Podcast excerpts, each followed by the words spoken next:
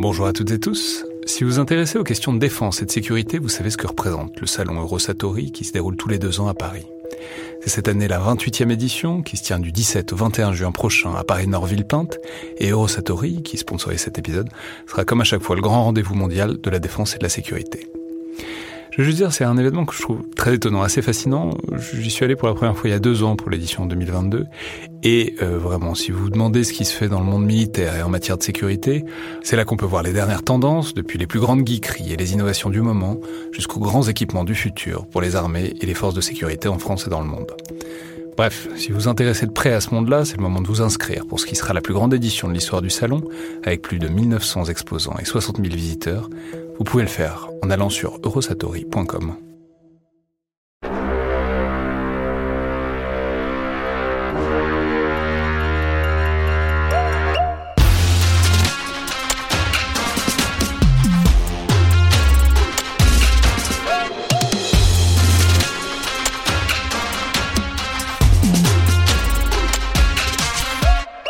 Bonjour à toutes et tous et bienvenue dans le Collimateur, le podcast consacré aux questions de défense et aux conflits armés.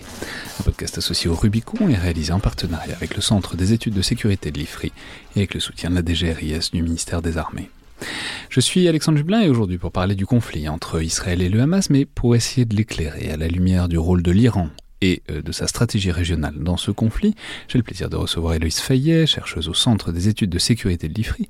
Vous êtes coordinatrice du programme Dissuasion et Prolifération, mais aussi spécialiste du Moyen-Orient et notamment de l'Iran, sur lequel vous avez travaillé au ministère des Armées avant de rejoindre l'IFRI et sur lequel vous publiez encore. Donc bonjour, bienvenue à nouveau dans le collimateur. Merci Alexandre. Alors je peux rappeler, vous étiez déjà venu dans le podcast pour parler de tout à fait autre chose. C'était une émission sur la prospective autour d'un briefing stratégique que vous aviez publié avec euh, Amélie Ferret sur les wargames et autres outils d'entraînement et de prospective pour les armées françaises. Alors, L'émission d'aujourd'hui vise, euh, elle, à fournir un peu de contexte historique et de profondeur, euh, disons, géostratégique à ce qui se passe en ce moment dans la bande de Gaza et en Israël, en interrogeant la place d'un très grand acteur, euh, quoique assez discret dans l'ensemble euh, de ce conflit qu'est l'Iran, puisque c'est à la fois un des acteurs qui ont alimenté ce conflit, puisque les liens entre l'Iran et le Hamas sont anciens et sont très documentés, on, on y reviendra, mais c'est aussi un des points à surveiller, parce que c'est évidemment l'inquiétude générale, la perspective que tout ça escalade et dégénère, et si ça dégénère, ce sera vraisemblablement entre Israël et l'Iran, notamment via son grand allié euh, libanais, qu'est euh, le Hezbollah. J'ajoute simplement que pour comprendre tout ça, il faut vraiment le réintroduire dans le contexte de la stratégie régionale de l'Iran, qui mène des guerres et qui gagne de l'influence par des groupes qu'il soutient. Alors on va appeler ça peut-être directement tout de suite des proxys euh, dans tout le Moyen-Orient, sur fond évidemment euh, de tensions avec les États-Unis et la communauté internationale plus largement. Mais donc ce serait peut-être euh, la première question à ce sujet.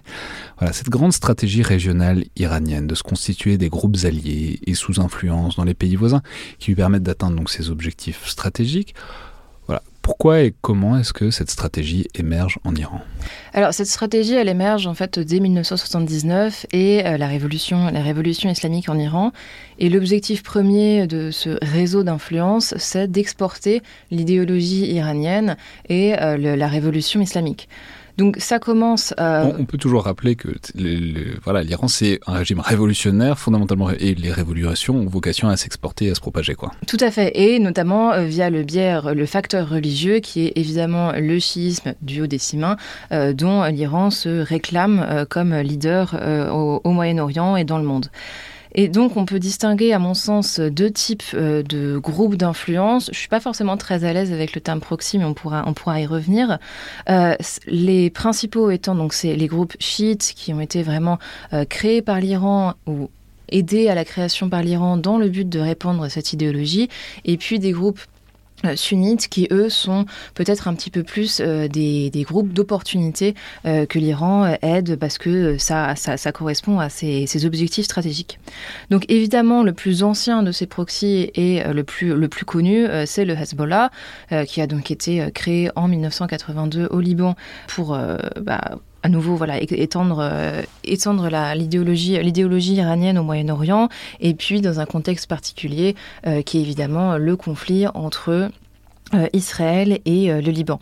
Donc le Hezbollah, un le conflit, même l'occupation du sud Liban par Israël, à partir de cette à partir de cette date-là et puis jusqu'en jusqu'en 2000.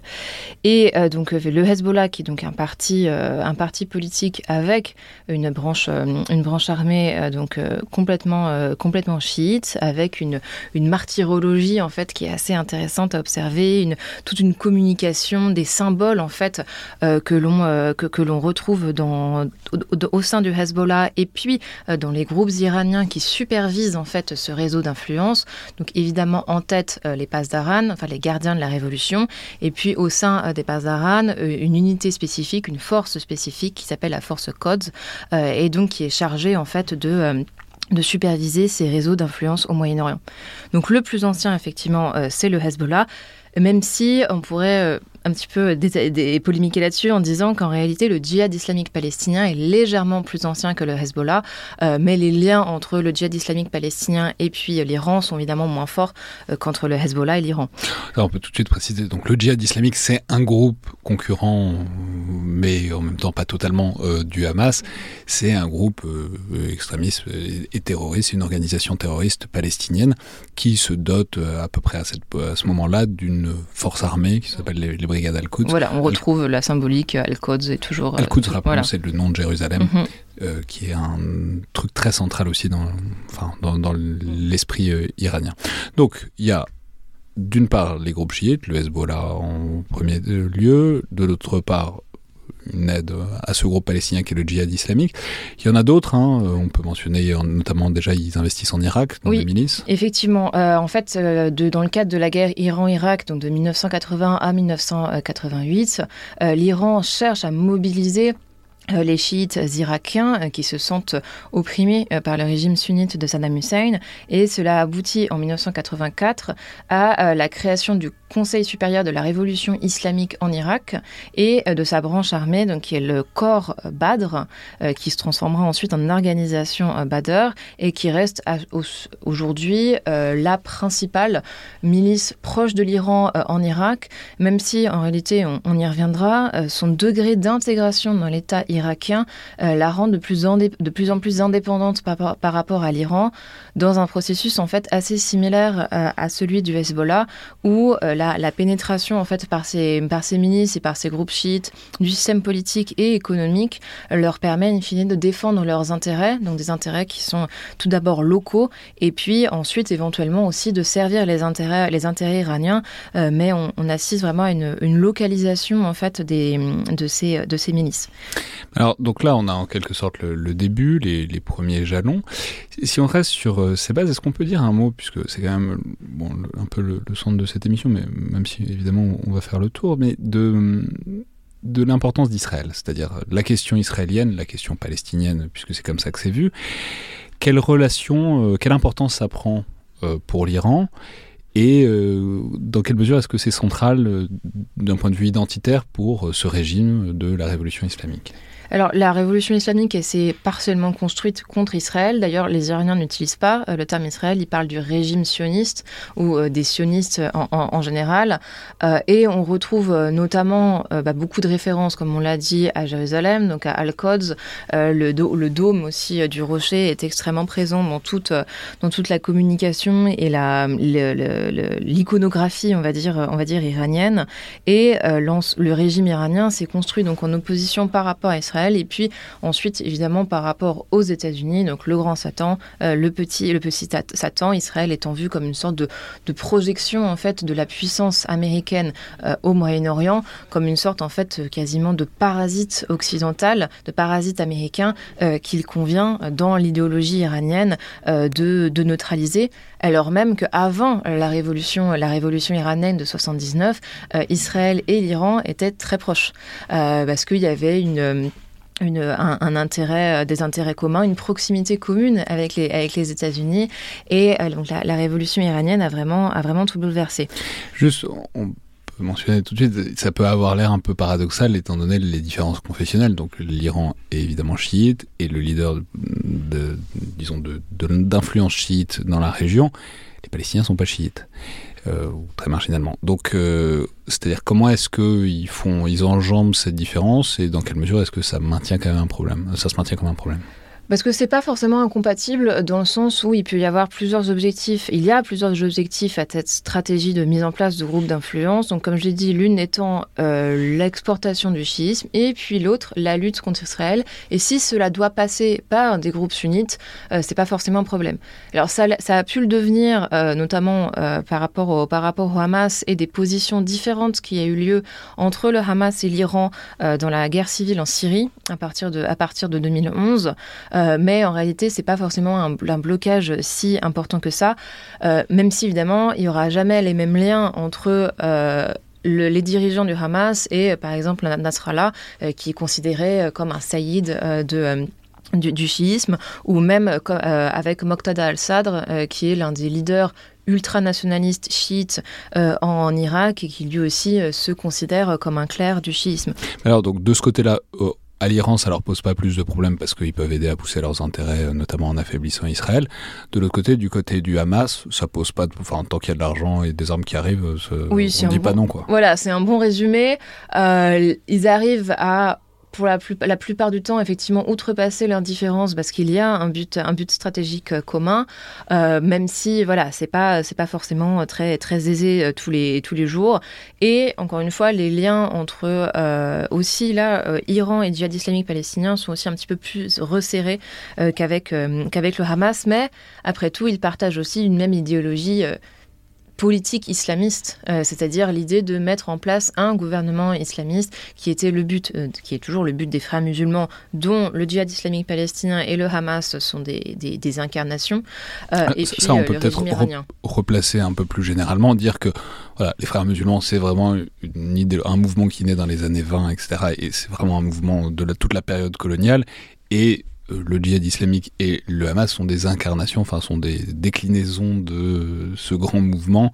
Alors le djihad islamique existe depuis plus longtemps, le Hamas ça commence euh, en 87. Mais du coup, justement, si on revient à cet acte originel de cette naissance du Hamas, qui est, euh, il faut comprendre en différenciation par rapport à l'OLP, l'Organisation de libération de la Palestine, dans quelle mesure est-ce que les liens existent tout de suite? C'est-à-dire à quel moment est-ce que l'Iran intervient? Puisque, après tout, on pourrait dire que l'Iran euh, aurait intérêt à soutenir l'OLP euh, en tant que force d'opposition à Israël. Pourquoi et comment est-ce qu'ils choisissent le Hamas? Alors les liens sont en fait ils sont euh, immédiats, c'est-à-dire que très rapidement Téhéran reconnaît l'importance du Hamas dans la lutte contre contre l'occupant l'occupant sioniste et commence à fournir assez rapidement de l'argent en quantité assez importante. On parle de souvent plusieurs millions de dollars par an dès en fait les années dès les années 90 et les combattants terroristes du Hamas sont rapidement formés en Iran avant euh, qu'un blocus trop, trop important soit mis en place et que les, restrictions de circulation soient, soient trop importantes. Euh, après, l'Iran euh, après les accords d'Oslo aussi, donc en 1900, 1993, qui représente donc un premier, un premier espoir pour le processus de paix, l'Iran continue à soutenir, à soutenir le, Hamas et on voit que ça s'intensifie en fait, voilà, jusqu'à jusqu'à maintenant. Euh, avec toujours des financements qui, euh, qui, augmentent chaque année, des livraisons d'armement, même si euh, ce n'est pas la même qualité de l'armement fourni ni la même qualité de l'entraînement qui est fourni par exemple aux milicites irakiennes, au Hezbollah, qu'au Hamas. On va dire que je ne dirais pas que c'est le parent pauvre de cet axe de la, de la résistance, mais il a quand même une place un peu moins importante et euh, par exemple, en, en, 2020, il y a eu une, exposition à Téhéran euh, sur, cette, sur l'axe sur l'axe de la résistance. L'axe de la résistance, je précise, on va mettre des gros guillemets, hein, c'est comme ça qu'ils l'appellent eux. Oui, c'est un terme, c'est un terme iranien euh, et utilisé aussi par, par le Hezbollah et certaines milices pour revendiquer cette idée d'un, d'une unité en fait et d'un axe pro-iranien au, Moyen-Orient et avec une iconographie assez intéressante. On voyait les, les drapeaux de plusieurs de plusieurs milices, donc les milices chiites irakiennes donc, ce qui s'appelle le Hasht al-Sha'abi, euh, le Hezbollah, les Basiji, donc c'est un corps, un corps iranien, euh, les Fatemiyoun, Zenabiyoun, on pourra, on pourra y revenir, euh, mais il n'y avait par exemple pas le, drapeau, le drapeau du Hamas. Donc c'est quand même un statut un, poil, un, petit peu à part. Et ce qui est intéressant aussi, c'est que cette formation, elle se voit concrètement, notamment par les modes opératoires qui sont les attentats suicides. Alors on s'en rappelle pas forcément aujourd'hui, puisque ça évidemment ça s'est diffusé pour tout un tas de groupes terroristes, mais à la base, les attentats suicides, c'est plutôt associé au Hezbollah. Euh, libanais, et c'est repris directement par le Hamas dès les années 90. Donc on voit en quelque sorte là-dedans le fait qu'il y a vraiment une parenté directe entre euh, l'Iran, ses objectifs et ses modes opératoires, et ce que, la manière dont ça, se résonne euh, en Palestine. Oui, et puis d'autant plus qu'il faut quand même une sorte de de guidance peut-être religieuse pour accepter les attentats, les attentats suicides euh, dans la religion, dans la religion musulmane, et que, alors même si à nouveau il y a des différences entre sunnites et entre sunnisme et chiisme, euh, le fait que ça a été entre guillemets validé euh, par une autorité, une autorité religieuse, avec donc le Hezbollah puis le Hamas, peut probablement aider en fait à cette popularité des attentats suicides, même si le Hamas renonce à, ce mode opératoire entre 2000, à partir de 2003. Hmm. Alors justement, ce, moment-là, 2003, le moment du début des années 2000, c'est intéressant parce que c'est les, milices, enfin un certain nombre existent depuis assez longtemps, mais avec la chute de Saddam Hussein en Irak, c'est évidemment le moment où ça laisse la place largement aux acteurs chiites dans la région. Et euh, c'est l'expression qui apparaît, qui est une expression du roi Abdallah jordanique, de croissant chiite, avec l'idée qu'il y aurait voilà, toute une sorte de continuité dans la région euh, quand Abdallah Jordani en parle, évidemment, c'est pas pour en dire du bien. Enfin, c'est pas, c'est pas, il s'en réjouit pas du tout, hein, euh, puisqu'il est évidemment sunnite. Mais euh, alors voilà, qu'est-ce qu'on peut dire, disons, de cette inquiétude qui apparaît à ce moment-là et de sa réalité? Alors l'inquiétude, elle s'inscrit évidemment dans, aussi dans la, la, guerre que mènent les États-Unis en Irak, où ils font face à une opposition chiite qui est importante et qui se structure avec l'aide de l'Iran.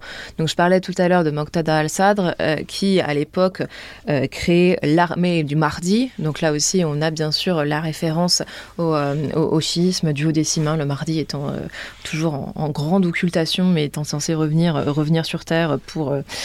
on va pas faire un cours de chiisme du haut parce que c'est très compliqué, mais c'est... Enfin bon, il y a tout un truc dans le chiisme de l'imam caché, enfin bon, de, de, de ce personnage qui est caché, qui prolonge la tradition familiale depuis Hussein, Hussein et euh, Ali euh, depuis le 7e siècle et qui un jour euh, réapparaîtra pour libérer plus ou moins les chiites. Voilà, et donc l'idée était que grâce à cette armée, ça allait faciliter le, retour du mardi. Mais voilà, c'est important parce que c'est un mouvement messianique. Tout à fait. Littéralement messianique. Et on retrouve aussi dans les dénominations des brigades, par exemple, 313 qui était le nombre en fait des, des, compagnons de, Hussein.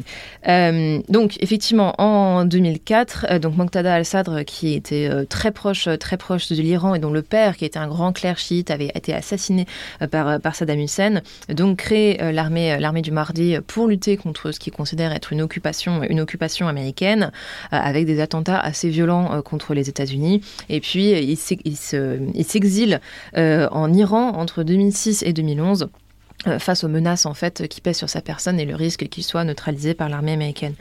Euh, et à partir ensuite de 2007, d'autres milices apparaissent en Irak, donc notamment Kateb Hezbollah, euh, Assad al-Haq. Et donc un peu c'est la concrétisation de cette idée de croissance chiite, même si en réalité, quand on regarde dans le détail, euh, il y a des différences assez importantes entre les groupes, euh, et comme je le disais, des intérêts locaux euh, qui prédominent de plus en plus par rapport aux intérêts régionaux et par rapport aux intérêts de l'Iran. Et surtout, ce n'est pas l'idée d'un corridor territorial complètement unifié qu'on a pu qu'on a pu se faire.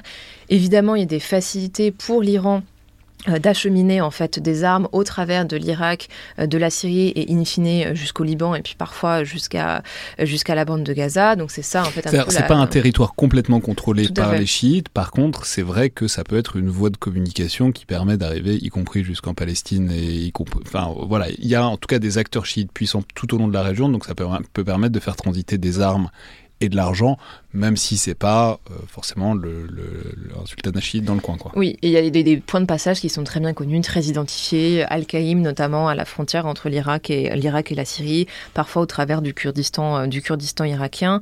Euh, mais il y a, voilà, il faut, c'est pas cette idée en fait d'une sorte de nouvel axe du mal qui serait qui serait le, croissant chiite.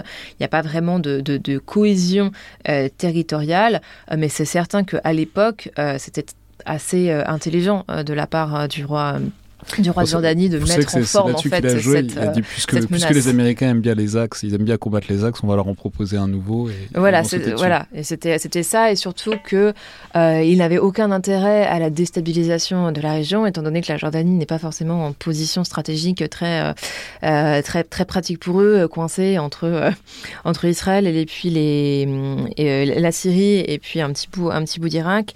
Il tenait aussi à son rôle toujours de médiateur, évidemment, entre euh, Israël et les autres euh, les autres pays arabes en étant l'un des premiers pays à avoir reconnu, euh, reconnu Israël et entretenu des relations diplomatiques. Donc c'était un, coup marketing assez, assez intelligent. Mais justement, en parlant de stabilisation, déstabilisation de la région, voilà, donc on a l'Iran, on a tous ces alors, pourquoi pas Proxy d'ailleurs? Qu'est-ce qui vous pose problème? Euh, Parce que pour moi, Proxy, c'est vraiment un groupe qui, est, qui peut réagir au doigt et à l'œil euh, aux directives en fait de son, je dirais pas de son maître, euh, mais de, son, patron. Voilà, c'est ça, de son, de son patron. et on voit que en fait, c'est pas le cas. c'est vraiment pas le cas pour le Hezbollah, c'est pas le cas pour le Hamas, c'est pas le cas non plus pour la plupart des milices irakiennes. Euh, c'est pour ça que je voilà, je n'emploie pas forcément le terme proxy, je préfère groupe d'influence ou relais d'influence. D'accord, mais donc il y a l'Iran, il y a cette stratégie, il y a ces groupes qui existent, qui connaissent une prospérité euh, réelle, et euh, quelle importance ça a, quelle efficacité ça a pour peser, on reparlera après, mais sur les scènes politiques locales. Donc il y a en gros trois pays cibles, il y a l'Irak, il y a le Liban et la Syrie, même si la Syrie c'est toujours un peu plus compliqué. Alors, le cas le plus abouti, euh, c'est évidemment le cas libanais où le Hezbollah a profité de la faiblesse euh, quand même de l'État euh, pour s'infiltrer durablement au Parlement et puis dans d'autres instances politiques et économiques avec plusieurs alors j'ai pas le nombre en tête précis de sièges des, liés au Hezbollah au dans les euh, au Parlement libanais, euh, mais c'est sûr que c'est assez important et on considère... Désormais, en 2022, c'est 13 sièges sur 128. Ah bah parfait. Euh, et puis, on, suppose aussi une responsabilité dans la crise que connaît le Liban actuellement avec une, la, corruption, le blocage des instances politiques et économiques. Donc c'est vraiment le cas le plus abouti en fait de pénétration de la vie politique par par les milices. Euh, en Irak, c'est aussi très intéressant euh, que la bascule se fait surtout à partir de 2018, donc qui sont les premières élections euh, parlementaires après la défaite de Daesh. et ça, ça aussi, les milices ont, pu en fait s'impliquer dans la lutte contre Daesh et on pourra, on pourra y revenir. C'est là où elles ont gagné, gagné leur galon en fait de respectabilité. Et donc en, 2018, on voit que l'ancien parti donc de Nouri al-Maliki, qui avait été premier ministre en Irak, un parti assez conservateur en fait, ne reporte quasiment pas, enfin, très peu de suffrages. Et ce sont en fait deux blocs qui émergent, deux blocs miliciens avec d'un côté euh, la coalition, une coalition qui s'appelle Sayroun et donc qui est menée par Moqtada al-Assad, euh, donc un ultranationaliste qui joue en fait de sa relation avec l'Iran euh, pour parfois dire aux Irakiens non non mais regardez moi je suis pour une totale indépendance de l'Irak par rapport à l'Iran et puis quand ça se passe pas très bien qui n'a aucun problème en fait à aller chercher des financements en Iran ou à participer à des fêtes religieuses là-bas mais voilà une ligne ultranationaliste qui euh, qui, plaît. Euh, et puis un autre, l'autre bloc, le bloc Fatah, euh, qui, qui lui intègre très officiellement des politiques intégrées dans la milice Badr ou d'autres milices pro-Iran. Fatah, on peut préciser. Oui, qui n'est pas le Fatah palestinien, évidemment. C'est un, un, nom de parti assez courant, en fait. Là-bas, ça veut juste dire conquête. Donc, voilà, il y, a plein de Fatah, il ne faut pas les confondre. Non, non, bien sûr. Euh, et donc, on voit, en fait, et c'est un bloc qui se considère comme très proche, très proche de l'Iran. Et donc, en fait, on voit qu'il y a une, cette stratégie, en fait, de pénétration par les ministres de la vie politique fonctionne euh, par les urnes à partir de 2018 et puis aussi euh, par des conquêtes économiques assez importantes parce que les ministres se lancent notamment dans le business de la reconstruction, euh, qui est toujours extrêmement lucratif euh, quand on est dans un pays, euh, quand on est dans un pays en guerre. Et la Syrie, c'est un peu différent parce que alors, il y avait certes des liens historiques entre l'Iran et le régime de Bachar el-Assad, le régime alawite, donc qui peut être considéré comme une branche du chiisme, même si c'est un petit peu un petit peu discuté. Et puis le soutien à la Syrie euh, était... C'est de l'extérieur, parce que les chiites les reconnaissent pas vraiment comme des chiites, et eux-mêmes se reconnaissent pas vraiment comme des chiites euh, non plus. Enfin, c'est à, tous égards, c'est une secte du schisme. Voilà, mais disons que ça peut aider sur le plan de la communication et surtout il y a plusieurs lieux saints du chiisme en Syrie et c'était l'une des principales motivations en fait, notamment à partir de 2011, pour envoyer des combattants chiites, donc irakiens, syriens, mais aussi pakistanais et afghans réfugiés en Iran, aller se battre en Syrie pour soutenir le régime de Bachar al-Assad. Donc là, c'est une intégration politique qui est, à mon sens, moindre. Bah, déjà parce que la vie politique syrienne, euh, depuis 2011, il n'y a plus, il y a, pas de place en fait pour autre chose que le euh, que la dictature. autrement que la vie politique. En ce moment. Voilà, il n'y a, pas de place en fait pour autre chose que, que la dictature de Bachar el-Assad. Mais c'est euh, là aussi une présence économique et stratégique qui est très forte euh, parce que ça permet aussi de compléter ce, euh, ce, réseau en fait logistique dont on a parlé et ça donne aussi un point d'accès supplémentaire à l'Iran pour menacer Israël. Donc évidemment il y a le front libanais, il y a le front on va dire euh. Et puis, il y a euh, le plateau du Golan euh, qui sert de, tampon en fait entre la Syrie et Israël et qui peut être un point d'accès pour la Syrie en Israël comme ça avait été fait pendant la guerre, la guerre du Kippour. Mais alors, donc là, on a en quelque sorte le point d'arrivée, c'est-à-dire, euh, voilà, c'est des partis qui sont importants. En fait, les alliés de l'Iran, plus ou moins directs, sont importants dans tous ces pays-là. C'est des forces structurantes. C'est pour ça qu'on peut pas, enfin, je veux dire, l'Iran ne peut pas être mis hors jeu parce qu'il contrôle une partie de la vie politique de tous ces pays. Mais faut peut-être euh, préciser, parler un peu plus du process, c'est-à-dire de comment est-ce qu'on en est arrivé là. Et c'est le truc qu'on dit souvent euh, au sujet de l'Iran, c'est un agent du chaos. C'est, mais parce qu'il y a une raison à ça, c'est que en fait, on voit qu'un certain nombre des jalons de leur prise d'influence, c'est à chaque fois les guerres, les guerres civiles, les guerres euh, interétatiques. Et en fait, ces milices-là, comment est-ce qu'elles arrivent à cette position de prééminence? À chaque fois, c'est parce que bon, parier sur le désordre au Moyen-Orient, c'est souvent assez sûr, assez net.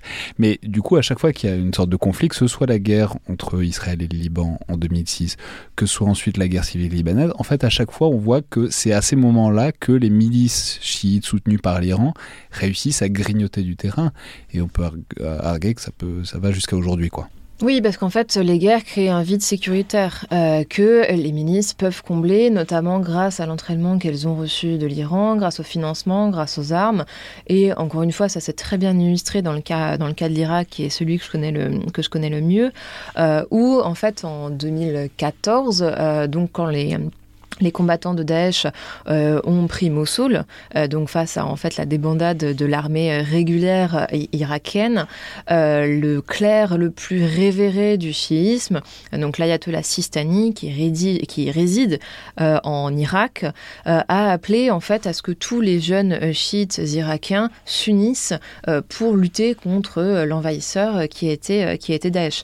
Et donc dans son esprit, en fait, c'était rejoindre l'armée régulière irakienne pour la soutenir, ou à la limite créer des groupes chiites, des mini-chiites qui allaient être bien intégrés euh, dans l'armée irakienne. Bon, en réalité, c'est pas ça qui s'est euh, passé. Voilà, c'est pas ça qui s'est passé. Enfin, ça il y a toujours en fait euh, quelques mini-sistanistes qui sont très bien intégrés dans, les, dans, la, dans l'armée régulière irakienne, qui participent encore aujourd'hui aux opérations contre Daesh. Mais en réalité, cette, cet appel à la mobilisation qui a ensuite du coup créé la mobilisation populaire, donc le Hashd al-Shahabi, qui sont euh, cette euh, organisation parapluie, on va dire, des différentes milices chiites irakiennes, donc une cinquantaine de milices qui sont sous l'autorité officielle du Premier ministre, donc on est vraiment sur une organisation relativement bien intégrée euh, à l'État à l'État irakien et qui sont censées aussi être complètement financées par l'État et pouvoir être actionnées en fait par l'État comme des groupes, des, une, force, une force militaire. Encore une fois, c'est un peu plus compliqué que ça. Voilà parce que effectivement, euh, à la suite de cet appel, euh, en fait, les milicites préexistantes proches de l'Iran, donc j'en ai parlé de l'organisation Badr, mais aussi de Kateb Hezbollah, euh, de Harakat Hezbollah al-Nujaba, vont profiter en fait de la lutte contre Daesh pour effectivement faire leurs preuves sur le terrain au prix de pas mal d'exactions contre des populations sunnites qui étaient accusées d'être proches de Daesh alors qu'en fait c'était pas forcément le cas. Il y a énormément de sunnites qui ont été chassés, par exemple, de Mossoul euh, par, euh, ces, euh, par ces milices. Et même si au début, il pouvait, par exemple, y avoir des opérations conjointes entre armée irakienne, milices chiites pro-Iran et la coalition, donc la coalition internationale de lutte contre Daesh, donc notamment des Français sur place, en réalité, face aux crimes qui étaient commis par certaines milices chiites, cette coopération s'est assez, assez rapidement arrêtée. Donc en fait, les milices ont quand même joué un rôle dans la lutte contre Daesh. Elles ont euh, perdu de nombreux combattants. Elles ont permis euh, quand même de, chasser euh, le, de chasser Daesh et de neutraliser partiellement la menace. Et donc c'est grâce en fait à cette notoriété acquise qu'ensuite, comme je disais, elles ont pu se faire élire en fait au, au Parlement et petit à petit, décret après décret, être intégrées dans l'armée irakienne, ce qui leur donne accès du coup à de nouvelles ressources et ce qui leur permet de pousser une sorte d'agenda pro-Iran au sein des, différents ministères. On sait notamment, par exemple, le ministère de l'Intérieur irakien est totalement inféodé à l'organisation euh, à l'organisation Badr. Et donc, là aussi, on observe du coup une divergence grandissante entre des intérêts purement iraniens et des intérêts locaux iraniens, euh, irakiens. Et ça a pu notamment en fait s'illustrer euh, en disons euh, en 2019 en Irak, 2018-2019, où on a vu une montée en puissance des tensions entre les forces de la coalition, donc surtout des forces américaines, et puis ces mini chiites pour Iran qui en fait un peu privés de leur ennemi naturel qui était Daesh, qui, rappelons-le, a officiellement été défait en Irak en décembre 2017, euh, se sont tournés ben, vers un autre adversaire euh, qu'elles connaissent bien, qu'elles combattent depuis, euh, qu'elles combattaient déjà en 2003, qui sont donc les forces, les forces américaines. Et en 2019, il y avait deux à non, allez, un à deux tirs de roquettes par semaine euh, contre euh, des sites de la coalition en Irak, parfois des, pics de chaleur et puis des, moments un petit peu plus calmes, qui se concrétisent fin 2019 par en fait une prise d'assaut euh, de l'ambassade américaine à Bagdad, qui aux États-Unis un rappelle le traumatisme de l'assaut contre l'ambassade américaine à Téhéran euh, en, 79 et puis la prise, les prises, la prise d'otage du personnel pendant On voit aussi plus récemment euh, la prise d'assaut de l'ambassade à Benghazi, qui était le, scandale le plus récent quand même. Effectivement. Euh, et, et ce qui conduit ensuite à la neutralisation du général Qassem Soleimani début ça, ça, on y reviendra parce mm. que c'est évidemment un, point tout à fait central. Mais oui, et disons simplement que du coup ça plaît pas, c'est peut-être un peu contre-intuitif, mais ça plaît pas beaucoup à l'Iran parce que l'Iran joue un jeu plus compliqué que ça vis-à-vis des États-Unis et euh, les petites milices qui sont à 3 degrés de séparation et qui décident de prendre à assaut une ambassade américaine, c'est pas exactement le genre de pion qu'ils ont envie de, de, gérer. Quoi. Et donc on assiste de temps en temps à des déplacements de dignitaires iraniens, donc à l'époque Soleimani et puis ensuite son successeur, euh, qui vont voir les milices irakiennes et qui leur disent mais en fait euh, calmez-vous, sinon on va finir par comprendre qu'il y a quand même un lien très visible entre Iran et milices et si jamais on n'arrive pas à vous contrôler, alors euh, ce sera les États-Unis qui viseront directement l'Iran. Bah, en fait, comme ça s'est passé en comme ça s'est passé en janvier 2020. Et donc, c'est pour ça que des fois, en fait, les intérêts locaux euh, des milices euh, divergent en fait avec les intérêts iraniens. même si c'est voilà, c'est surtout le cas, je trouve, en Irak, c'est un peu moins le cas au Liban, où du coup, vu que l'Iran fait vraiment confiance au Hezbollah, le, le, degré de tutelage est peut-être un petit peu moins, moins élevé en fait. When you're ready to pop the question, the last thing you want to do is second guess the ring. At Bluenile.com, you can design a one of a kind ring with the ease and convenience of shopping online. Choose your diamond and setting. When you find the one, you'll get it delivered right to your door. Go to Bluenile.com and use promo code LISTEN to get $50 off your purchase of $500 or more. That's code LISTEN at Bluenile.com for $50 off your purchase. Bluenile.com code LISTEN.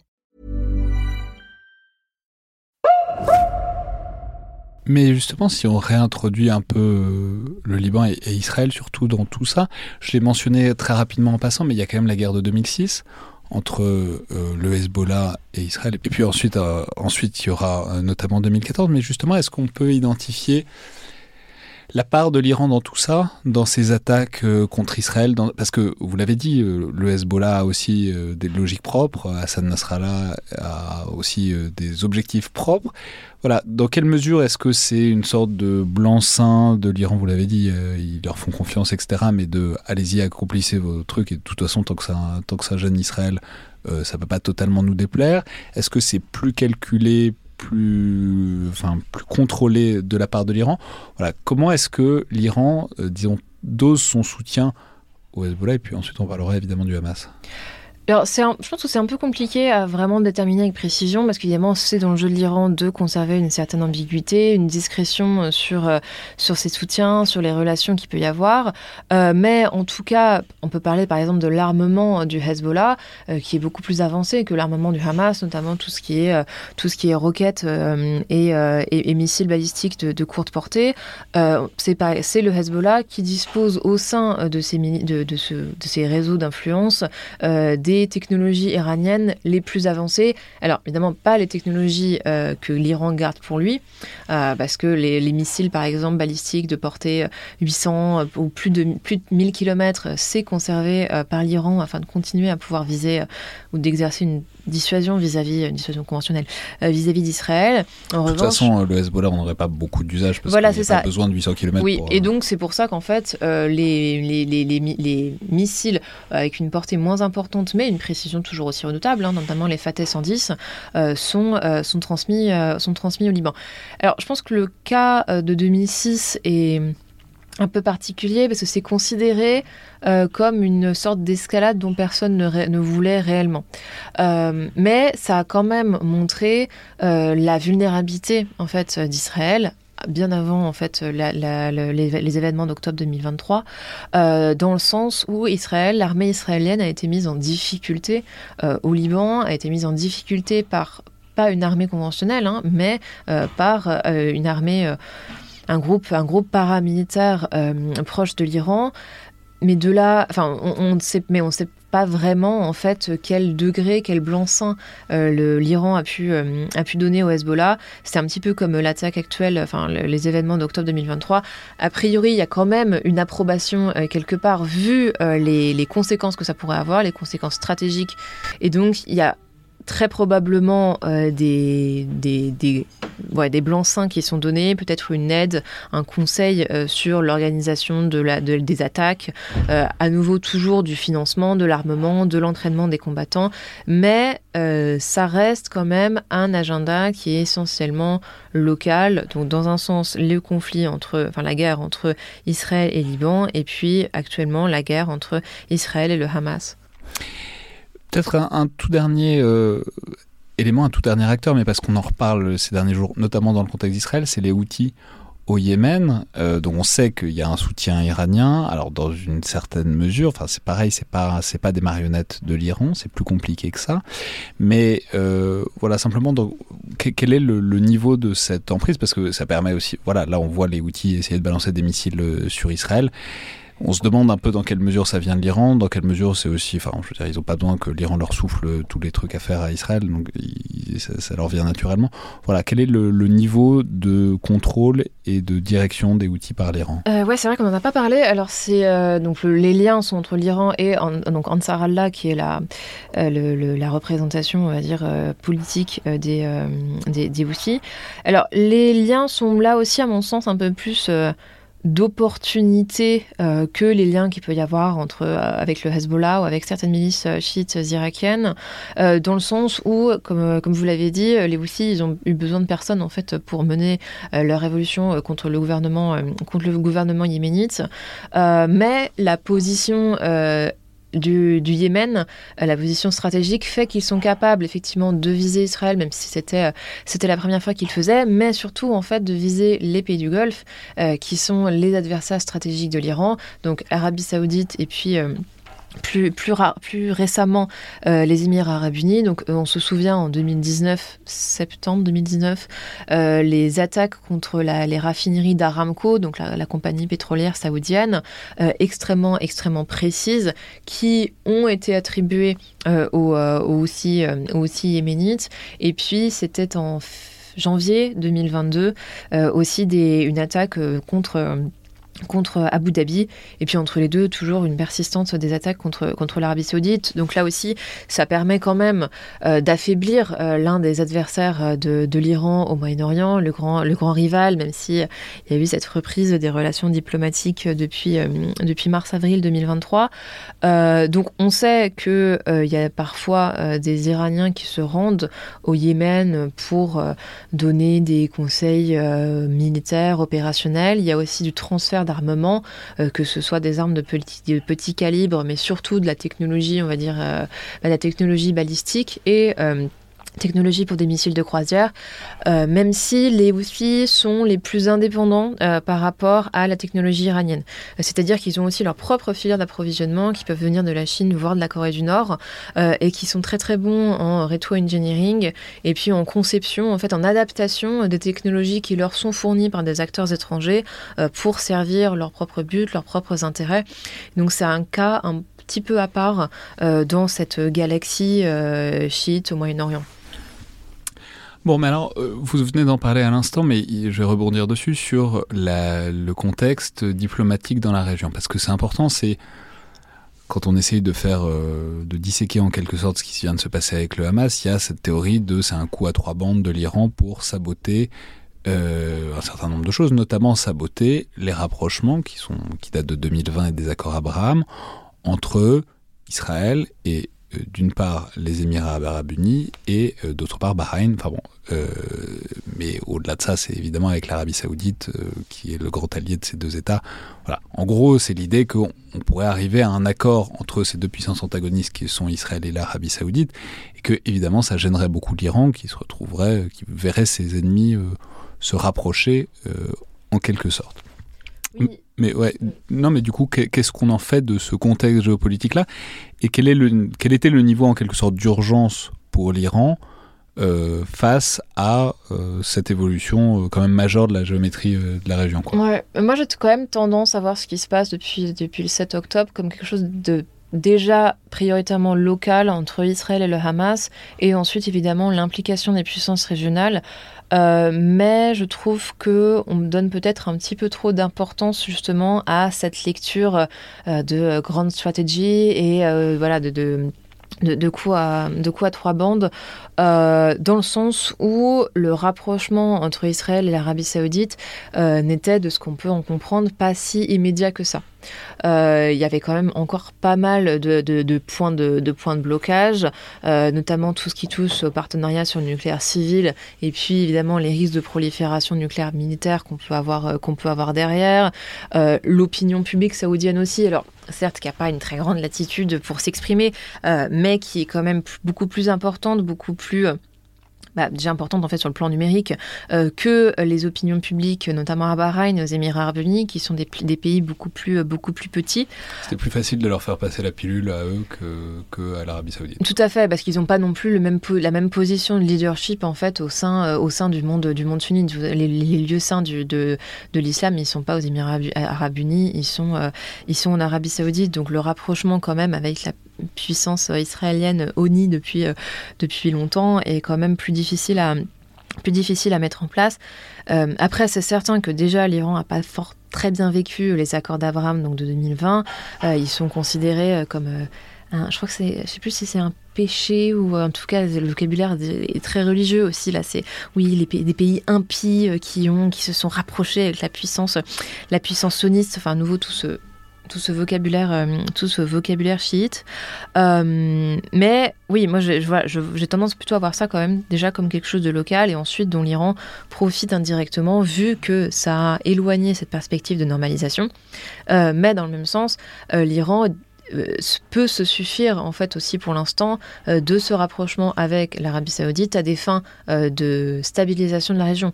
Parce qu'évidemment, on peut présenter l'Iran comme un agent du chaos et un profiteur de guerre, ce qu'il est, mais il n'a pas non plus intérêt à ce que la région soit trop instable, à ce que en fait les perspectives économiques soient trop mauvaises et surtout euh, il n'y a, pas intérêt à ce que, euh, par exemple, des, des raisons euh, soient données aux États-Unis ou à Israël d'être de reprendre les attaques contre ses intérêts.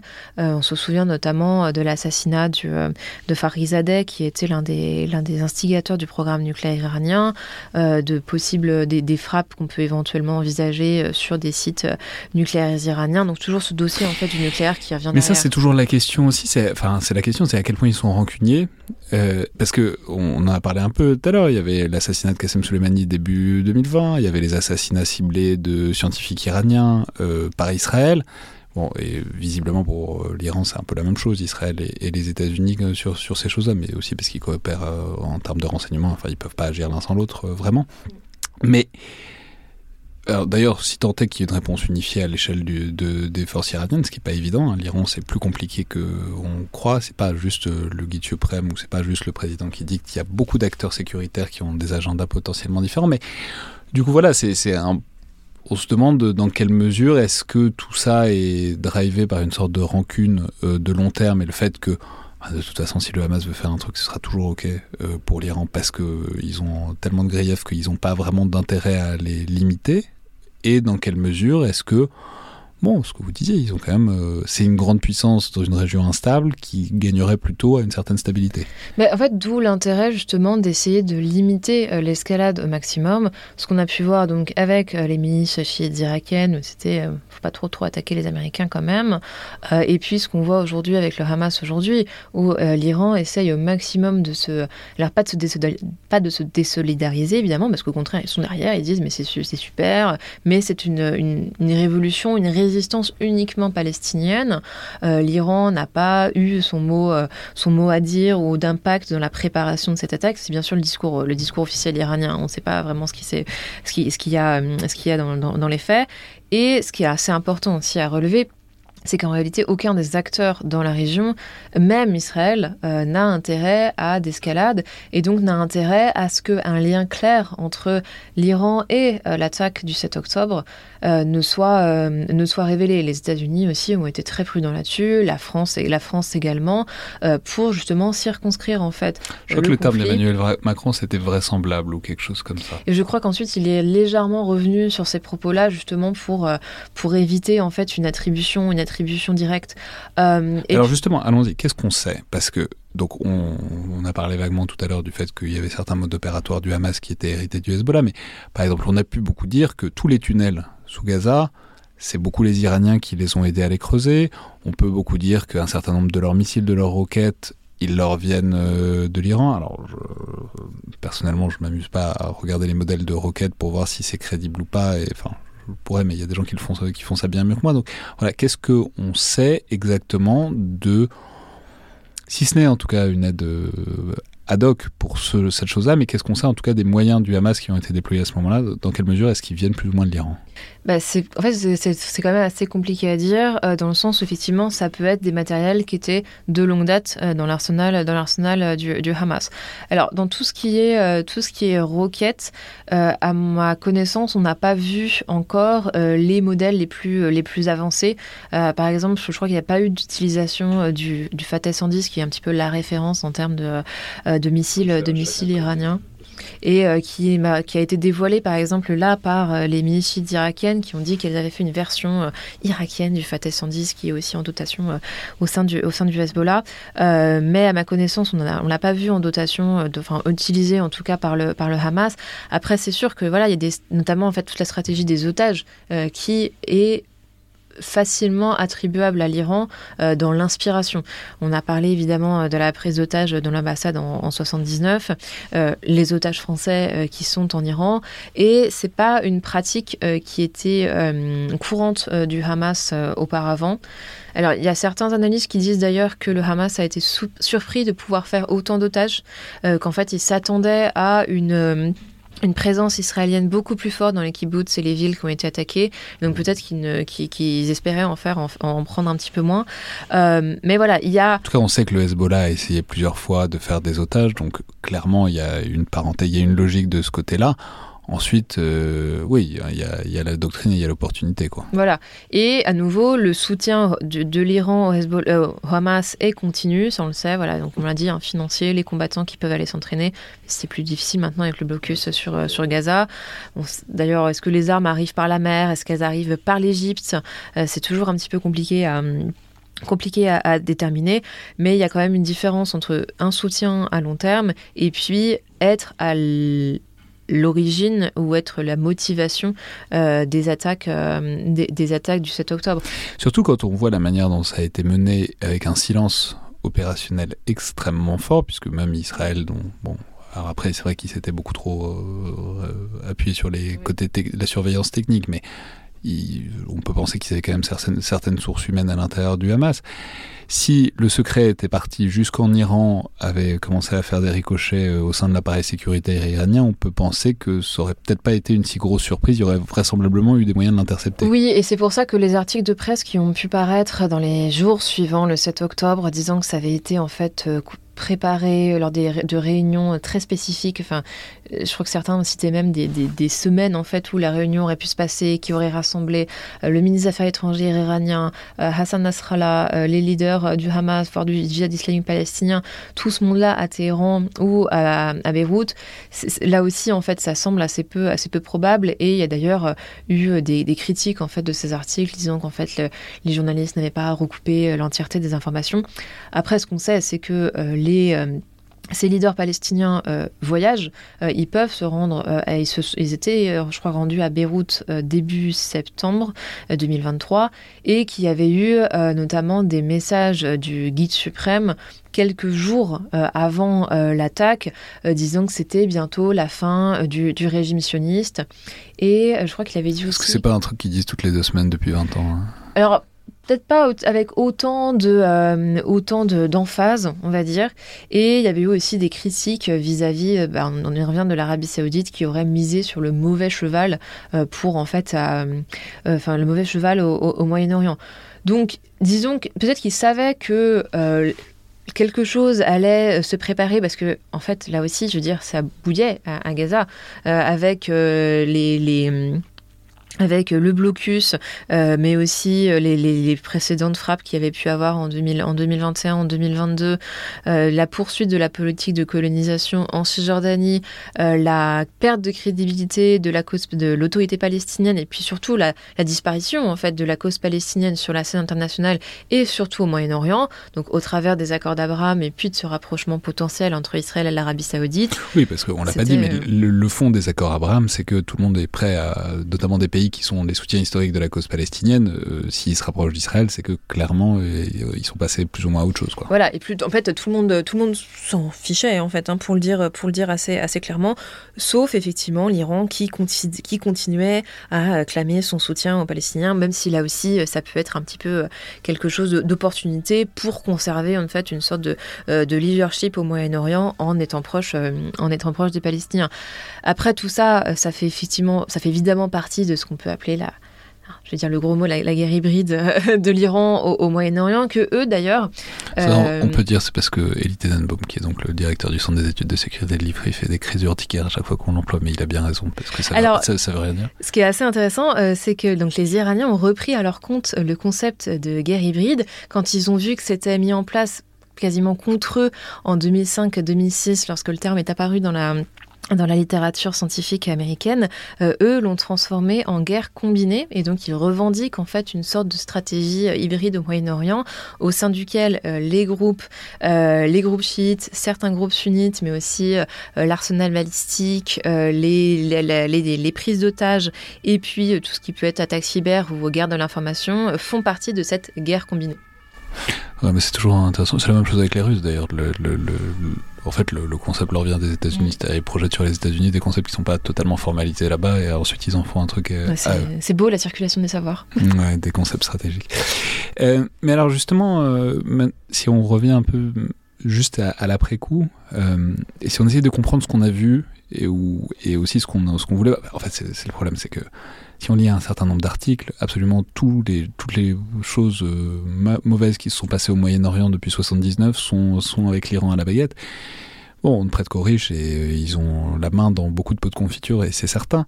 Mais en même temps, il faut aussi essayer d'en prendre la mesure. Donc, si on regarde juste concrètement, donc ils sont réjouis officiellement, euh, enfin plus ou moins officiellement, bon, c'est quasiment convenu à ce stade-là. C'est officiel, enfin le soutien politique est officiel, ils ont été les premiers à le faire.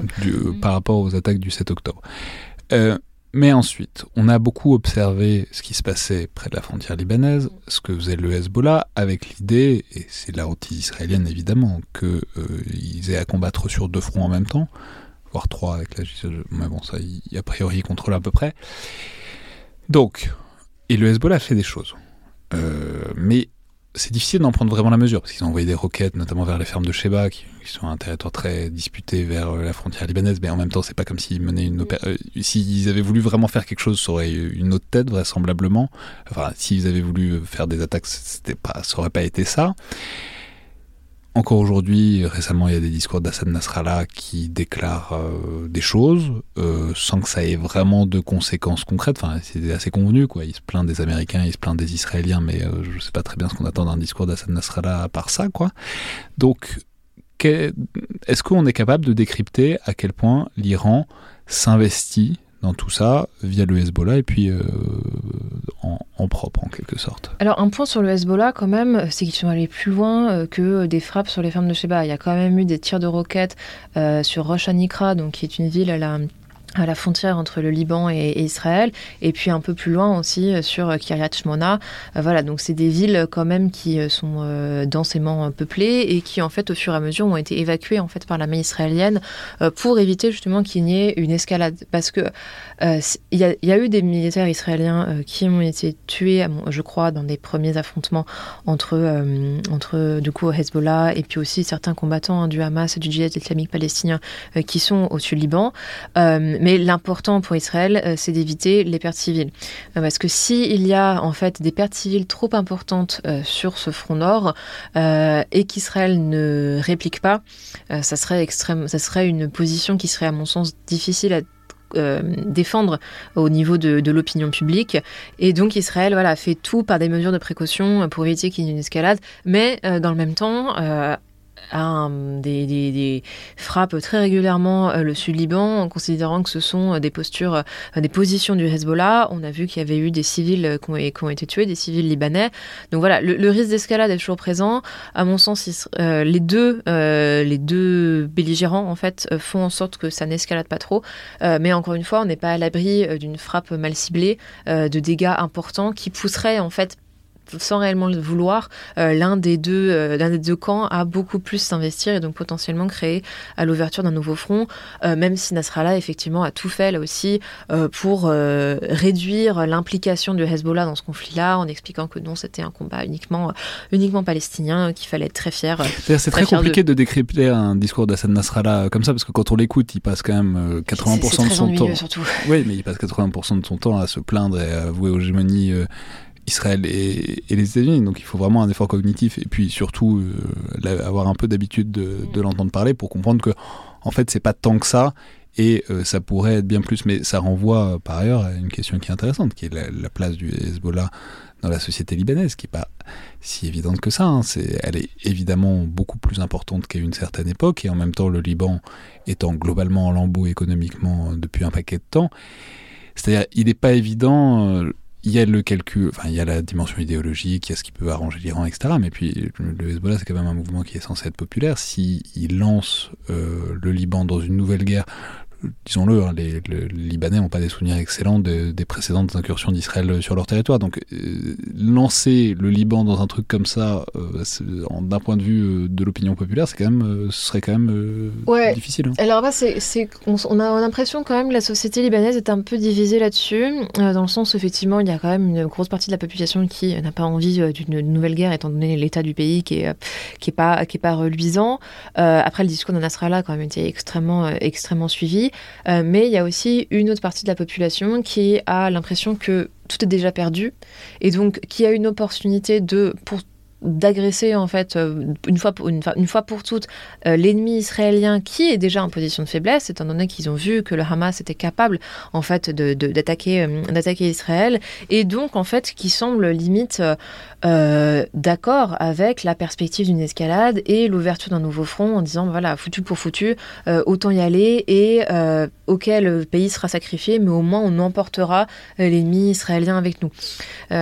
Donc évidemment on espère que ça sera plutôt la première partie de la population qui, euh, euh, qui, qui, sera plus, euh, qui sera plus entendue.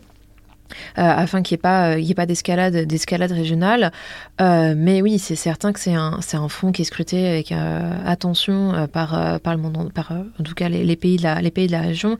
Et de toute façon, la ligne défendue par Nasrallah est la même que celle, de l'Iran. Donc on peut se douter que si jamais en fait l'Iran veut prendre un peu plus de place, se dit qu'en fait c'est peut-être le moment pour attaquer un peu plus ouvertement Israël, même si à mon sens le puisque le, le, le, shift sera l'inverse. Enfin, je vois plutôt en fait Israël qui pourrait profiter de la situation pour se dire que c'est le moment d'attaquer Téhéran parce qu'ils sont euh, considérés comme responsables de l'attaque du 7 octobre et donc bénéficier d'une sorte de légitimité internationale pour le faire. Mais bon, on pourra, on pourra y revenir. Euh, mais oui, pour, l'instant, je vois plutôt cette série en fait, cette poursuite des d'escarmouches en fait entre les deux, en espérant qu'aucun ne franchisse une ligne rouge qui ça c'est très problématique, surtout au Moyen-Orient, euh, des lignes rouges qui, à mon sens, ne sont pas clairement identifiées. C'est-à-dire, vu que les belligérants ne se parlent pas, ou très peu, euh, il est difficile pour eux d'identifier quel serait le point de bascule, en fait, euh, vers une, une offensive plus importante. Et Simplement, puisqu'on en a parlé tout à l'heure, est-ce qu'on peut reparler des outils aussi là-dedans? C'est-à-dire pourquoi est-ce qu'ils tirent des missiles sur Israël? Est-ce que c'est juste parce qu'ils peuvent le faire et qu'ils s'ennuient au Yémen et que et pas de, y a pas de raison de pas le faire? Ou est-ce que, je veux dire voilà, c'est évidemment le truc réflexe, c'est ah bah si les outils tirent dessus, c'est que ça doit venir de l'Iran. Euh, voilà, comment est-ce qu'on fait sens de ce truc-là? Alors à nouveau, c'est quand même compliqué de savoir s'il y avait une implication iranienne derrière ou pas.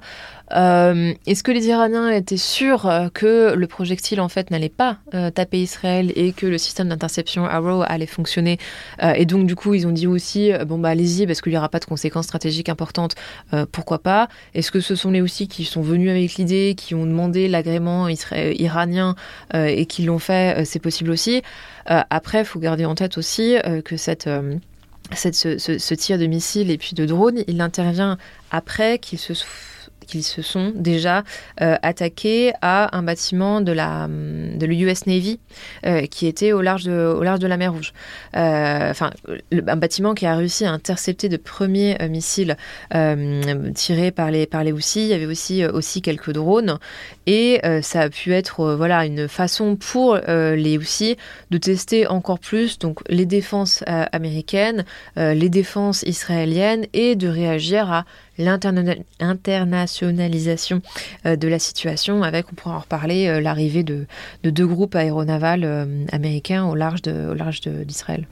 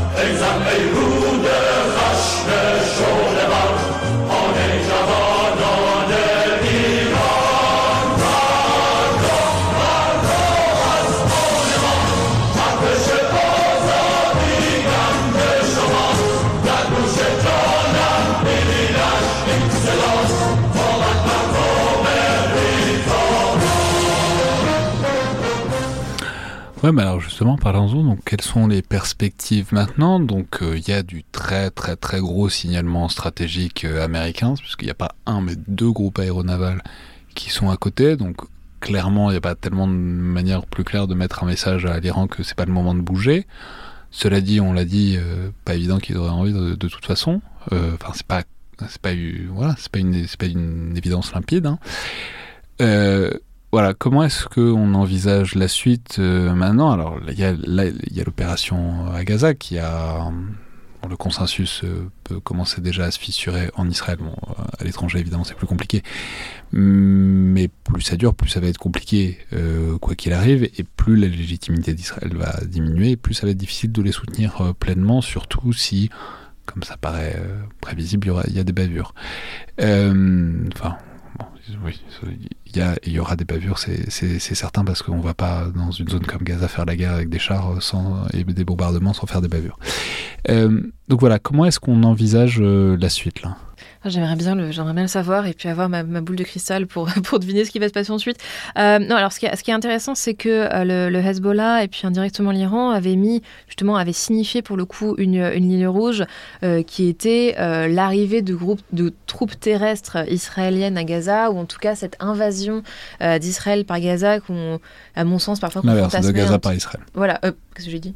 d'Israël par Gaza. Euh, non, c'était déjà le cas, ça s'est passé. Euh, oui, et qu'on peut-être qu'on fantasmait aussi un petit peu euh, dans, en, en, Europe en disant voilà, est-ce que là c'est bon? Est-ce que c'est le début de, de, l'offensive terrestre? Ah non, ce sont que des incursions locales. Bon, je veux dire, l'agrandissement des opérations au sol, pour reprendre le terme, le terme israélien, a commencé le 27, le 27 octobre. bon, finalement, a été, à part une intensification, comme je disais, des escarmouches entre Israël et, et Hezbollah euh, au nord, il euh, n'y a pas eu la, grande, euh, la grande réplique en fait que Hezbollah et Iran semblaient, semblaient sous-entendre. Après, je sais pas ce qu'on attend parce que là, les forces israéliennes sont globalement coupées la bande de Gaza en deux et contrôlent Gaza City, enfin la ville de Gaza. Euh, oui, effectivement, il n'y a pas eu un moment où, les armées d'Israël ont déferlé sur l'intégralité du territoire, mais enfin, pour le faire à, peu près intelligemment, c'est difficile de, le faire autrement que ça. Oui, mais justement, je pense qu'en fait, on enfin, certains, euh, peut-être en, Europe ou même dans la, dans la région, s'étaient imaginé qu'on allait voir en fait des colonnes de 300 Merkava qui allaient pénétrer en fait dans Gaza. Et peut-être qu'il y a eu une sorte de, fantasme collectif. Merkava, rappelons, c'est les chars israéliens. Merkava 4. Euh, et... Qui sont des très bons chars, de, de dernier cri. Oui, mais qui d'ailleurs en fait ont quand même subi euh, quelques pertes. On a vu notamment euh, ce, un drone larguer un engin explosif sur un Merkavas qui a euh, beaucoup blessé certains camarades fans, fans de chars. mais bon, je, divague. Non, non, mais on vous divague pas totalement parce que si quand on voit un certain nombre de vidéos, effectivement, les chars se font pas mal taper, même si c'est difficile d'avoir des informations. Et manifestement, c'est aussi parce que les sections d'infanterie qui sont autour sont plutôt des. Enfin, il y en a pas beaucoup, quoi. Or, pour euh, correctement euh, avancer en char, il faut des, fantassins autour pour relativement sécuriser le périmètre, parce que dans un char, il y a beaucoup d'angles morts. Et euh, enfin, même dans un Merkava qui a plein de caméras, il y, a, quand même des trucs qui sont difficiles à anticiper. Et donc, la, morale de cette histoire, c'est que c'est une invasion, mais c'est une invasion qu'ils essayent de faire avec un peu à l'économie, enfin, de, de vie de soldats et il euh, faut voir comment ça, comment ça réussit à durer. Oui, et puis on sait d'ailleurs que l'armée de terre israélienne n'est pas euh, la, meilleure, la, mieux, dotée euh, en termes de financement, en termes d'entraînement. Il y a la priorité qui avait été donnée à, l'armée de l'air et aux forces, spéciales, attaques cyber, ce genre de choses, parce qu'ils considéraient que c'était les menaces les plus, les plus prégnantes et qu'il n'y aurait pas besoin de refaire des opérations terrestres comme ça avait été le cas en 2014 pour l'opération Bordure Protectrice, où ils étaient déjà rentrés dans Gaza, euh, mais avec des objectifs différents. C'était là détruire les, tunnels du, Hamas. Euh, donc effectivement, on peut s'attendre quand même à ce que l'opération au sol, à mon sens, se, prolonge.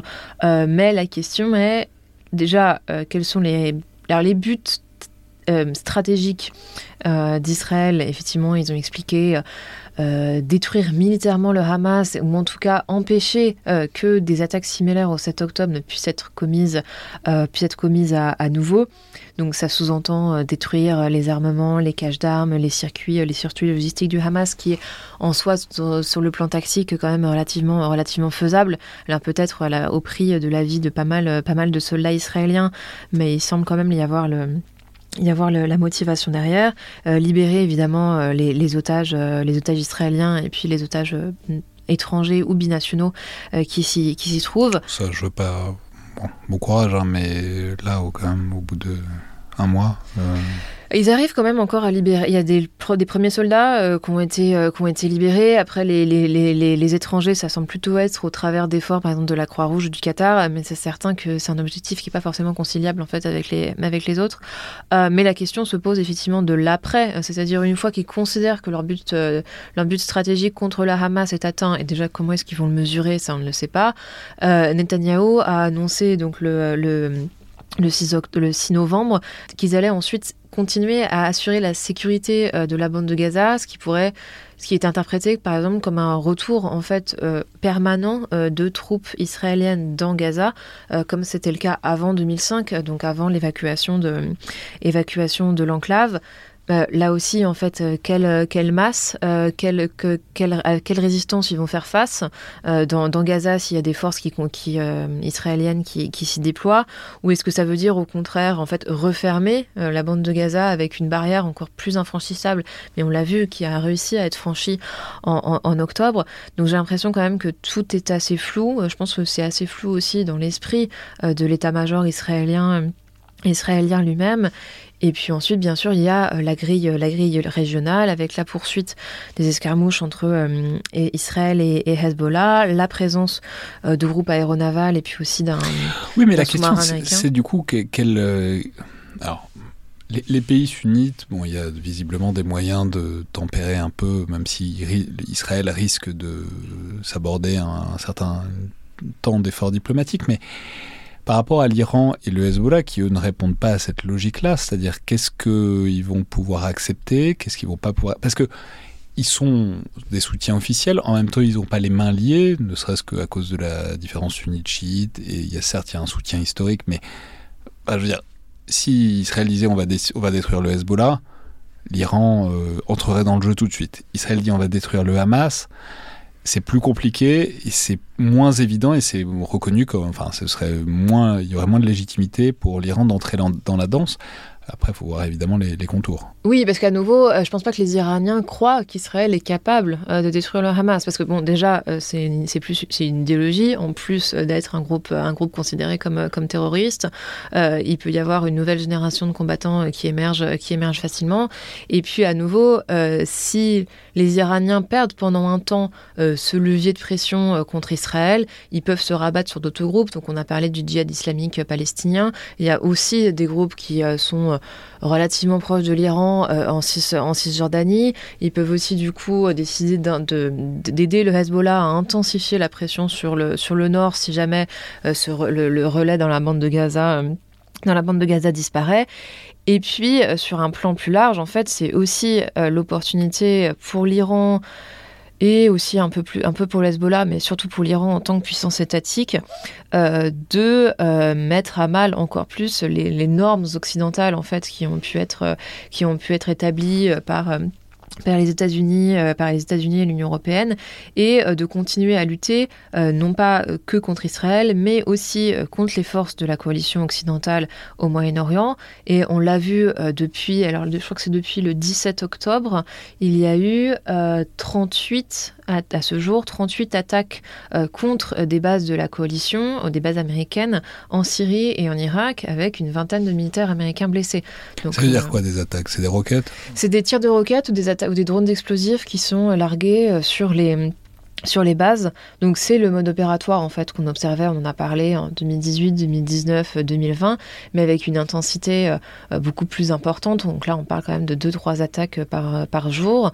Il y a pas par mal de... ces milices Oui et qui, alors qui sont évidemment pas revendiqués directement par les mini dont on a parlé. Euh, Kataib Hezbollah ne va pas revendiquer ça parce qu'ils font partie du gouvernement irakien, donc du coup ils peuvent pas se permettre en fait d'attaquer ce qui est un, pays, donc les États-Unis, qui sont un soutien de l'Irak dans la lutte contre Daesh. Donc en fait là c'est vraiment assez complexe, d'où euh, l'usage en fait par ces mini de ce qu'on appelle des groupes écrans donc là, c'est notamment la résistance islamique en Irak. C'est un, groupe qui était apparu, je crois, en 2021 et puis qui a, repris...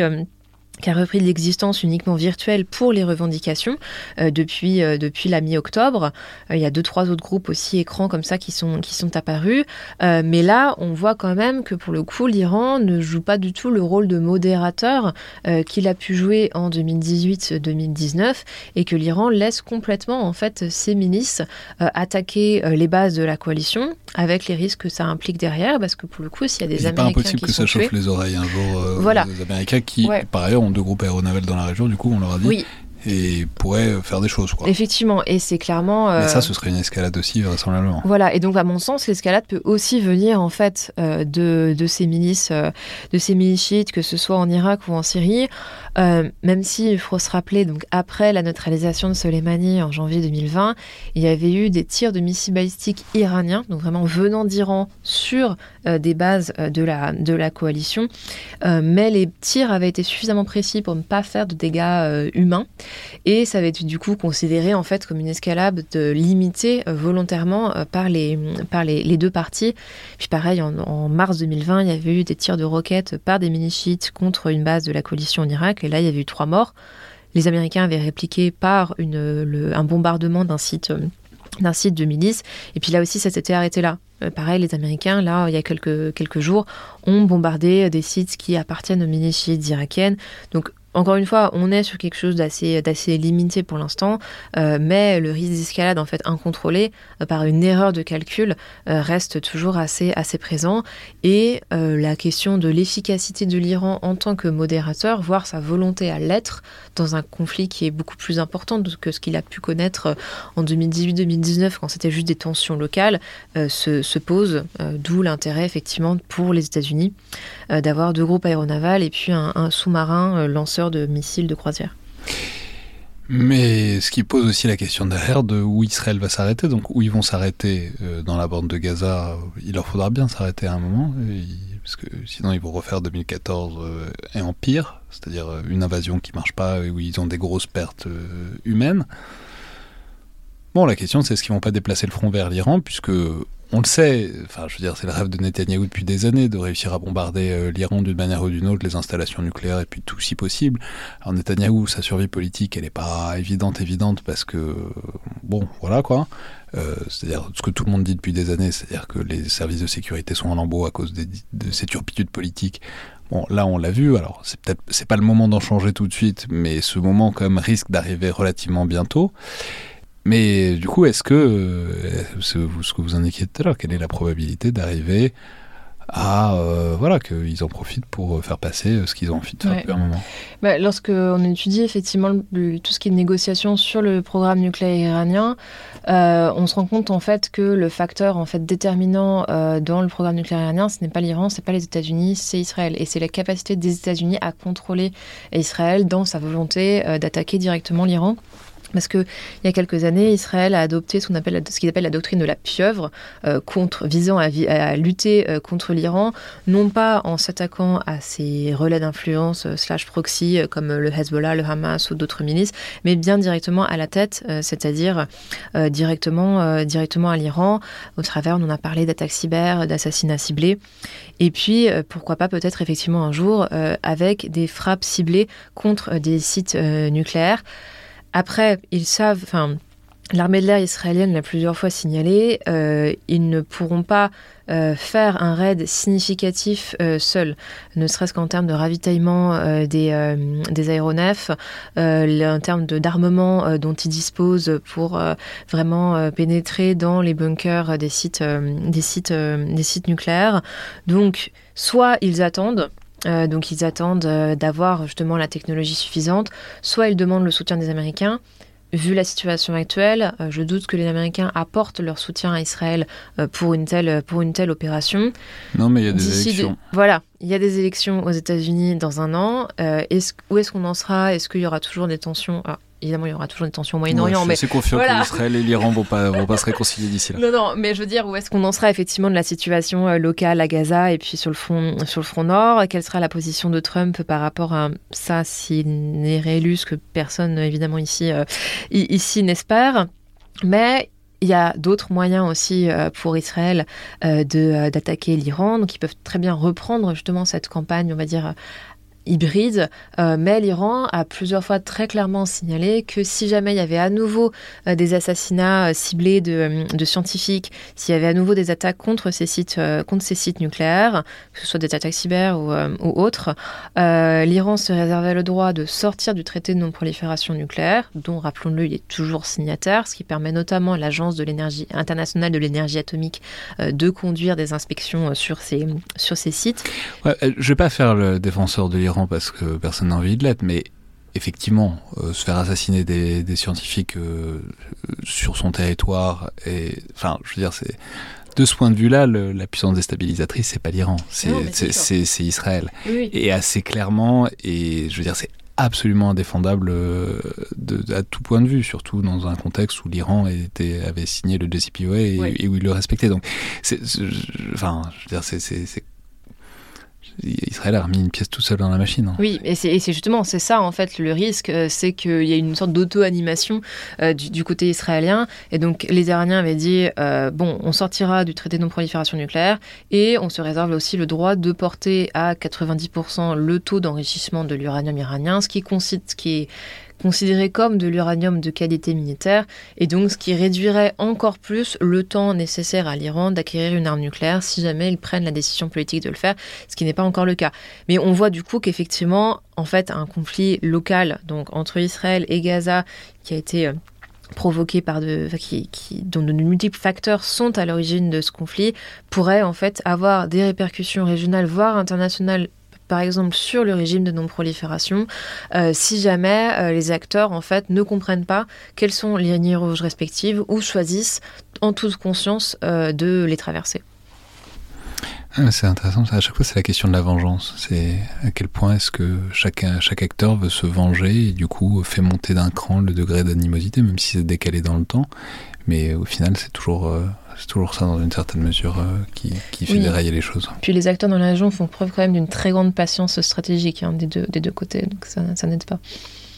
Merci beaucoup, Aloïs Fayet. Merci. Alors, je vais signaler euh, deux articles. Alors, d'abord, je vais signaler votre, euh, votre focus stratégique pour l'IFRI, qui s'intitulait euh, Quelle posture stratégique pour la France au Moyen-Orient, qui est le numéro 112, qui date d'il y a un an maintenant, mais qui euh, traitait tout à fait de l'Iran, puisque euh, c'est votre spécialité. Et je vais signaler un article plus récent dans la revue Confluence Méditerranée, qui a un titre que j'aime beaucoup personnellement, qui s'appelle Un croissant chiite en miettes, euh, point d'interrogation de l'évolution de l'influence régionale de l'Iran depuis 1979. J'ajoute à tout ça, exactement sur le sujet qu'on a discuté euh, aujourd'hui, un article dans le Rubicon de Pierre Pallavi, euh, qui date du 19 octobre, intitulé Attaque du Hamas contre Israël. Qu'est-ce que cela rapporte à l'Iran? Pierre Pallavi, qui est un chercheur, on le voit peut-être à son nom, euh, d'origine iranienne, euh, puisque, enfin bon, bref, euh, c'est un Pallavi, quoi, euh, mais professeur au Canada, euh, et qui a un article qui est tout à fait, euh, qui fait tout à fait le tour là-dessus. Évidemment, je mettrai les références et les liens vers tous ces articles dans la description de l'émission. C'était donc Le Collimateur, euh, un podcast produit par Alexandre Jublin et distribué par Binge Audio. Je vous rappelle que toutes les remarques et commentaires sont bienvenus par mail sur les réseaux sociaux du Rubicon, tout comme notes et étoiles et appréciations sur les outils d'Apple Podcast ou de Spotify. Merci à toutes et tous et à la prochaine fois.